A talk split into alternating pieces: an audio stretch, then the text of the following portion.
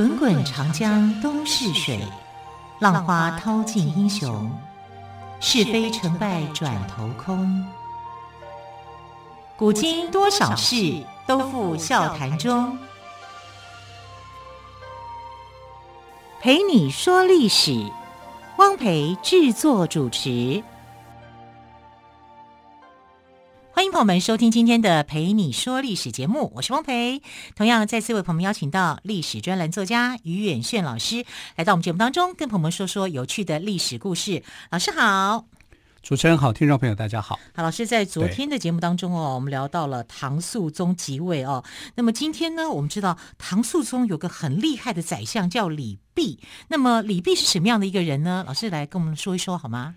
李泌其实，在唐玄宗的时候就非常有名，而且他很有名的时候呢，他不过就是一个小孩子，那时候是七岁而已。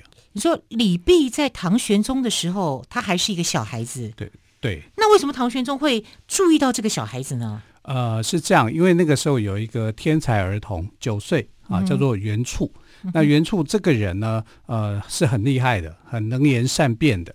然后唐玄宗接见他以后，就说：“哦，你这么厉害，还有比你更厉害的吗？”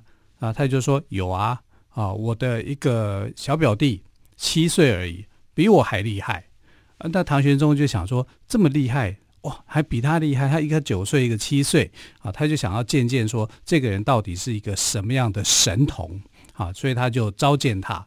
那召见他的时候呢，李泌哦，那个时候七岁而已哦，七岁的孩子，然后他就会写文章了。我们七岁的时候还不会哦。我看我在玩跳高啊、跳绳啊、踢房子。对，那他七岁的时候，我有快乐的童年呢、啊。还是那李泌的童年可能跟我们想象是不一样。或许在那个时代，他觉得是一个适合他的了。对，你看他的这个表哥就已经很厉害了哈，没想到说这个小表弟还真的是非常的杰出。那唐玄宗呢，那时候跟他的宰相叫做张悦啊，正在下棋。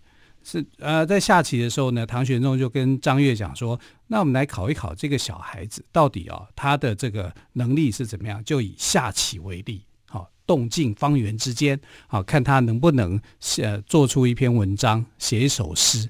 我们知道唐朝写喜欢写诗，好，所以他很快的，不假思索的，哈，就把这个棋子之间的动静之间的一个道理就给说出来了。”那说出来以后，唐玄宗就认为说：“哇，这个小孩子非常了不起啊！”就觉得他很很真的是很厉害，而且厉害到什么程度呢？后来的《三字经》里面呢是有记载这个事情，叫做“必七岁能复其，比引物人称奇”，啊，就在讲这一段。欸我怎么没背到这一段？啊？因为 我只背前面是。你只会人之初性本善，性相近，习相远，苟不教性，没有背到那么后面啦。啊，他他就是这样的一个人才啊。从七岁的时候，他就可以展现说，哎，这个人是非常非常的不得了的。所以呢，后来唐玄宗的最后一个宰相，开元时期的一个最后的一个宰相叫张九龄。那张九龄呢，就很喜欢这个孩子。因为他其实年纪，你是说张九龄很喜欢李泌？对对对，哈，李泌这个孩子，这个泌怎么写呢？就是三点水，哈，在一个必须的必，哦，这个也有人念成泌，内分泌的泌，对对，但其实要读成泌，泌啊，因为它两个读音。那泌这个字的，呃，是水流清澈的意思，所以当时啊，据说啦，是有一位高僧啊，一个和尚啊，认为他以后一定会成为国师。不然就是宰相啊，所以就啊又看到这个流水潺潺啊，非常的清澈啊，所以就把它取名叫做毕，李毕。那李毕，我们其实在读历史的时候，其实很很少读到这个人。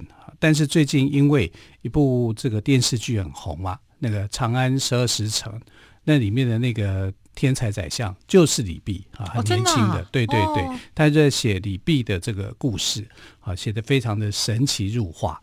那李泌当过四个皇帝的宰相，四个皇帝啊，对对对，包括他也很长寿喽。哎，他很长寿、哦、啊，他在这个呃，应该讲就是说，他经过这个呃唐玄宗的时期，然后经过肃宗、代宗跟德宗这四个朝啊，那这四个朝里面呢，啊、呃。包括肃宗啊、代宗啊、德宗啊，他这三朝里面，他都是宰相啊，你可以看到他年纪很轻就可以做到这样的一个位置，是非常非常的不容易的。那当然也是因为那个时代的关系，在玄宗朝的时候呢，呃，唐玄宗是非常喜爱这个孩子，因为是一个天才孩子啊，天才儿童。那张九龄呢就更喜欢他。那张九龄跟他之间差五十岁。等于像爷爷般的情怀了。哦、对他不，哦、他但他不称他为爷爷，嗯、他就叫张老哥。怎么这么有趣啊？啊，就是说他算是忘年之交，忘年之交，对对，因为张九龄就不希望他称呼他叫做什么张爷爷啦，什么之类的啊，这种的哈。就那这样子的话，我觉得李泌他也是有点早熟哦。呃，是一个早熟的天才，嗯、确实是这样哈。就是说，因为他的早慧了，应该讲早慧。呃，他的这个天分高，嗯、然后又跟。道教、佛教这一方面呢，是呃很有关联的。他看的很多东西是看得很透彻，这个是超乎当时的孩童。小孩子哪有人人生道理看得那么清楚的啊？这种所以这种人很难得啊。他可以讲，就是说自诸葛亮以来啊，第二个这个可以类似像诸葛亮这样的人物啊，但他不是诸葛亮，他就是李泌。那李泌的一个聪明才智。不只是在《三字经》里面有记载，那其实张九龄会喜欢他的原因呢、啊，主要原因是因为他曾经阻止了张九龄做一个人才的任用上面的一个选择啊，因为在开元时期啊，我们知道这个唐玄宗的年号啊，开元是他用的最久的。好，用了四十几年，那也是唐朝的一个盛世。因为到这个开元之治嘛，开元之治，开元之治真的就是一个盛世。我们昨天也谈到说，唐朝因为富裕太久，半个世纪完全没有任何的这种呃人祸啊灾难、啊嗯。对，还讲到说要。战争的发现家里的铁枪都生锈了，对，都生锈了。那是代表什么呢？代表大家安居乐业很久了，不需要用到这些东西，也没什么人去当兵啊，啊都是志愿兵役嘛。哈、嗯，府兵制已经就慢慢的瓦解破坏啊。啊，所以在这种情况之下呢，这个张九龄刚开始在见到李泌的时候啊，啊，因为张九龄那时候跟大臣严挺之还有萧成，跟他们这两个大臣是有交情的。但是严挺之这个人讨厌萧成，觉得这个萧成这个姓萧的这个大臣啊，非常的谄媚。哎，可是张九龄呢，就反而喜欢这个萧成，认为说这个人呢软美可喜啊，软就是软弱的那个软，柔软的软，柔软哈，软美哈，而且是呃非常的美是美丽的美，美丽的美，对，软美可喜哈，他就喜欢这样的一个人物。啊，所以就想干脆找萧城啊来见个面，但是李泌那时候还只是一个小孩子哦，然后他就反对，我反对哦，我反对你去见这个萧城。那张九龄就觉得很奇怪啊，就是说，那你为什么反对我呢？啊，他就说呢，这个张九龄是从布衣平民一直做到宰相的嘛，他是刻苦认真的，他是广东这一边的人啊，他做的那首诗也蛮有名的，《海上生明月》。啊，天涯共此时，对对对，是他写的，啊，是他写的哈，你可以知道，他也算是一个神童啦。那神童对神童就特别特别惺惺相惜，对对对。然后呃，张九龄本来是就是一个很正直的人，他是以正直著称的，他跟后来的这个李林甫完全是不同性格的人啊，所以呃，他就想说，哎，你这个孩子为什么会这样讲呢？你认为萧成这个人，我认为软美可喜，你为什么觉得他不好啊？所以呢？他就觉得李泌一定有一些想法，小孩子讲的，也许那种直觉会很真啊。然后他就呃这个问他啊，然后他就说：“你怎么可以因为这个人软美，你就欣赏这个人？这样是不太对的啊。”就是反正他就说出他一个这个看法啊，意思就是说你你好像就是只是为了。觉得这个人的一个外貌亲切，然后怎么样，你就欣赏到这个人，你还没有考察到他的其他的品性上面。哎，这张九龄就一时之间就懵了啊，他就觉得怎么一个孩子会说出这样的一个道理，连大人恐怕也都很难去了解说，我是不是要这样子做啊？所以他就觉得这个他不生气啊，他觉得孩子讲的东西有他的道理。我觉得未必是大人不。不理解是碍于他的面子，放在心里不讲而已啊。但张九龄这个个性，因为他是一个比较真诚的人哈，所以他其实真的是这样子想。然后他就觉得李泌虽然你不过就是小小年纪，但是呢，我就非常的欣赏你，所以他就决定了当他的好朋友，不是当他爷爷哦，是当他的好朋友，所以两个人就变成了这个忘年之交啊！啊，他到处就跟你讲，这个是我兄弟。那真的很特别，因为他们年纪差很大哎。对呀、啊，所以这个张九龄呢，也因为这样子觉得说这个小孩子是有见解的啊，因为他就在想说严挺之跟萧成这两个人之间啊，就去分辨，他就觉得软美可喜的人。那其实也就是一个表面上讨你喜欢的人。那你既然是一个正直的人，为什么要去喜欢这样的人啊？所以他是持反对意见的啊。那张九龄呢，就觉得你这么样的说呢，也有见解，也有他的道理。哦，从此从此以后啊，他就很喜欢呃去找这个李泌。李泌对。啊，一个大人跟一个小孩子，然后常常在聊天 啊，你可以看到那种场景是很特殊的，嗯、就是说他常常会拉着这个李泌啊讲东讲西。啊，李泌大概也不怕了，嗯、他应该是那个时期里面非常非常特殊的。他是小孩子吗？那小孩子。如果是大人的话，搞不好对张九龄会唯唯诺诺的。对对对，会想说你是宰相啊，我要跟你保持一点距离，或者是我要巴结你啊，对，哦有一些别的顾虑跟考量这样子。他就完全。但是李泌不用，对，对他就是一个小孩子，对，他敢讲，想讲就讲哦。对，那这是一个特殊的际遇。那你也可能有张九龄也有真的是。自己有点像爷爷的那种感觉、嗯、啊，跟一个小孩子就边聊这么多。哎，我们常常会讲说，你跟小孩子聊这么多干嘛？他懂，他懂事不懂事啊？而李碧很懂事，嗯、他还跟你谈易经。哇，还好这个。我觉得在那个时代啊，张九龄他的观念也很开放。对，我觉得他可能也看到从李泌的身上看到他年幼时期的他也是这样的聪明。哦，对，我的感觉是这样子、哦。我也觉得是这样，就有点惺惺相惜的感觉。没错。好，先休息一下之后呢，再继续请岳远逊老师来跟我们分享张九龄跟李泌的忘年之交的很有趣的故事。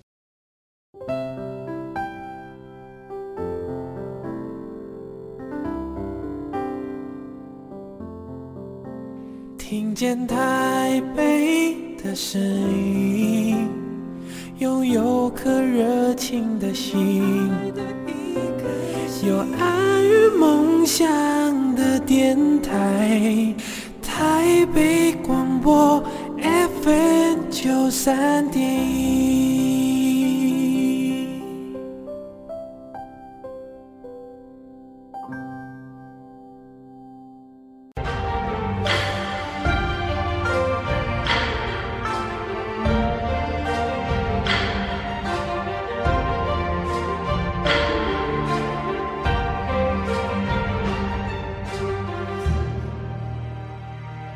这里是台北广播电台陪你说历史节目。今天我们特别来宾岳远逊老师跟我们分享的是唐朝传奇宰相李泌的故事，也特别谈到了李泌跟大他五十多岁的宰相张九龄他们的忘年之交，非常特别。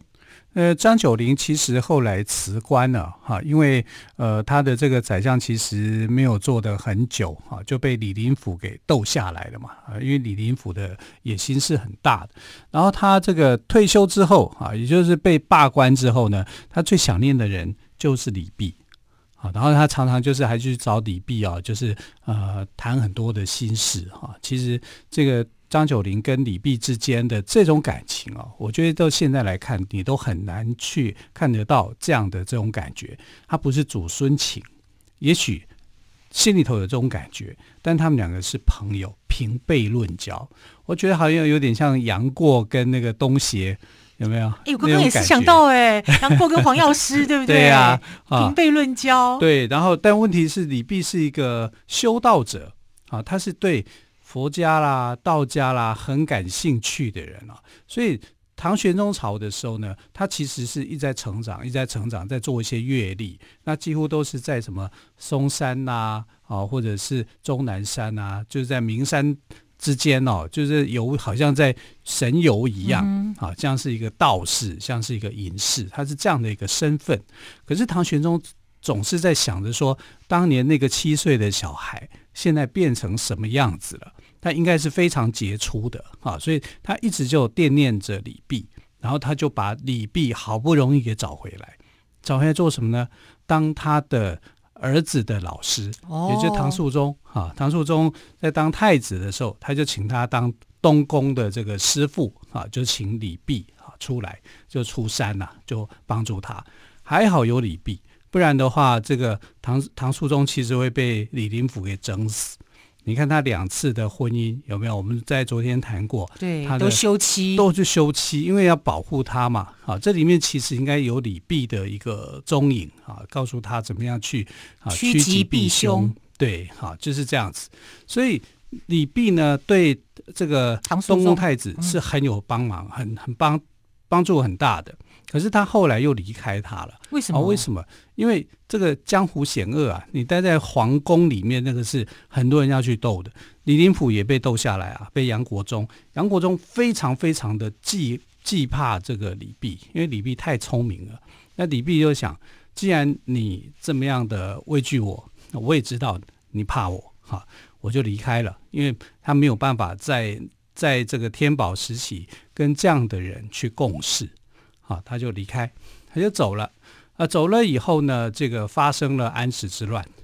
安史之乱，你看这个情况，就杨国忠后来被杀，啊，杨贵妃也死在马嵬坡，然后肃宗在灵武即位。啊，肃宗在灵武即位的时候，第一个想到能够帮助他的，就是他的师父，啊，就是李泌，所以他就把李泌给找回来。好，李泌这个时候已经在云游四海，在云游四海啊，那还幸好找得到呢。应应该他们有联系方式，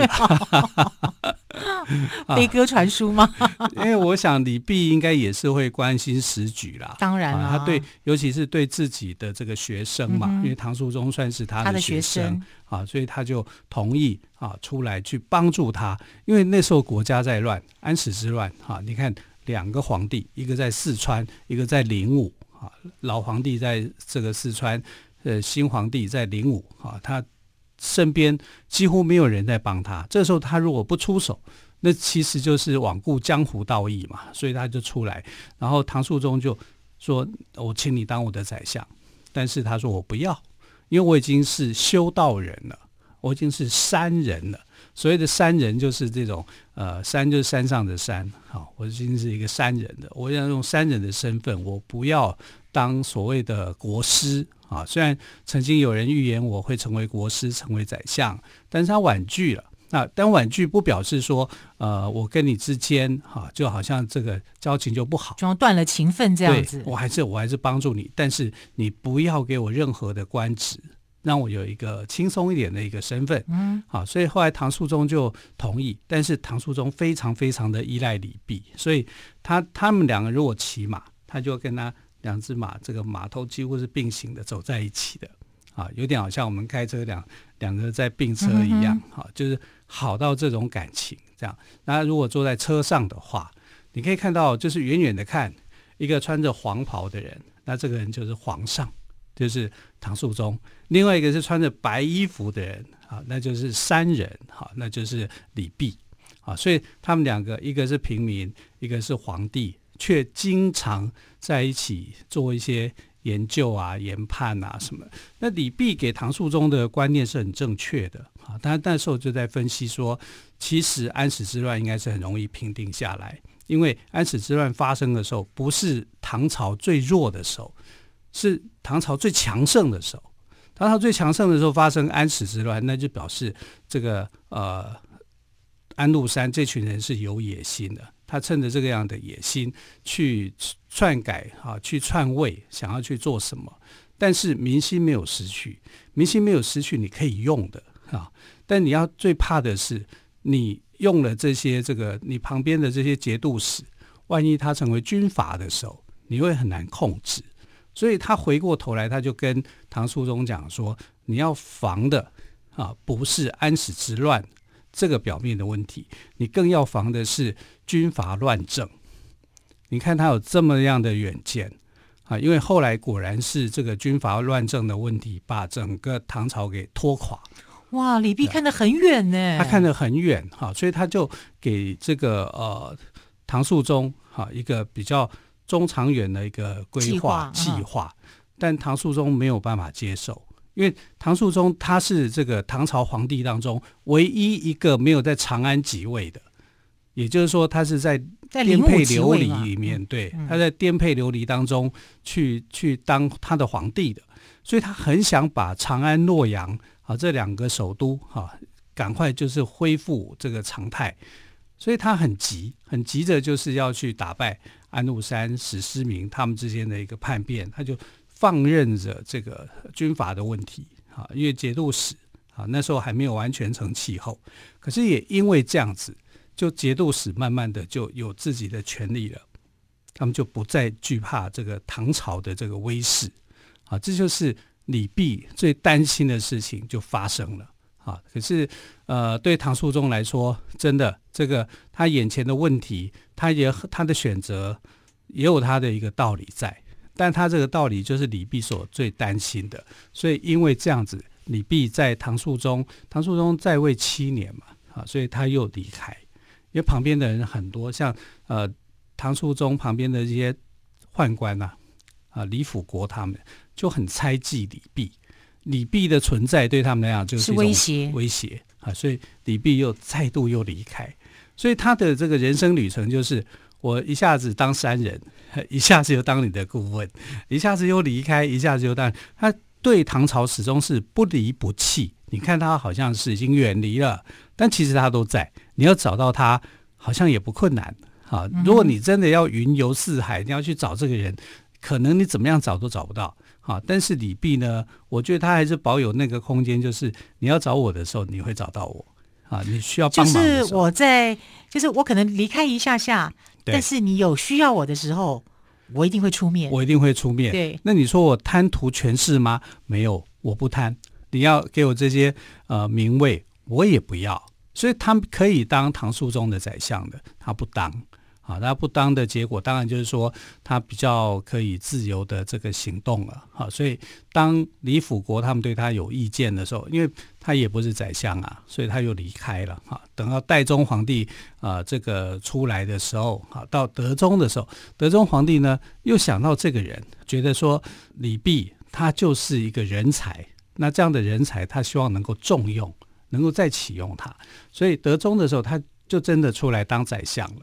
啊，所以呃，他后来真正的这个宰相的时间在位的时候，反正是在唐德宗的这个时期。嗯、可是他当呃这个宰相的时候，他其实已经知道了自己的可能时间到了。他最后是怎么死的呢？他是无疾而终。无疾而终？哎、呃，对，就是自然老化，嗯、这样的过世，像伊丽莎白二世这样。就是很圆满高寿这样子，圆满高寿这样。那所以也有人就说他成仙去了啊，因为他在唐朝的存在很传奇啊，有人把他当成像神仙一般的人物啊，这就是李泌，本身就是一个传奇人物了，也留下了传奇的一页。好，非常谢谢岳远逊老师今天跟我们说唐朝传奇宰相李泌的故事。老师谢谢喽，亲爱的朋友，我们明天再会，拜拜。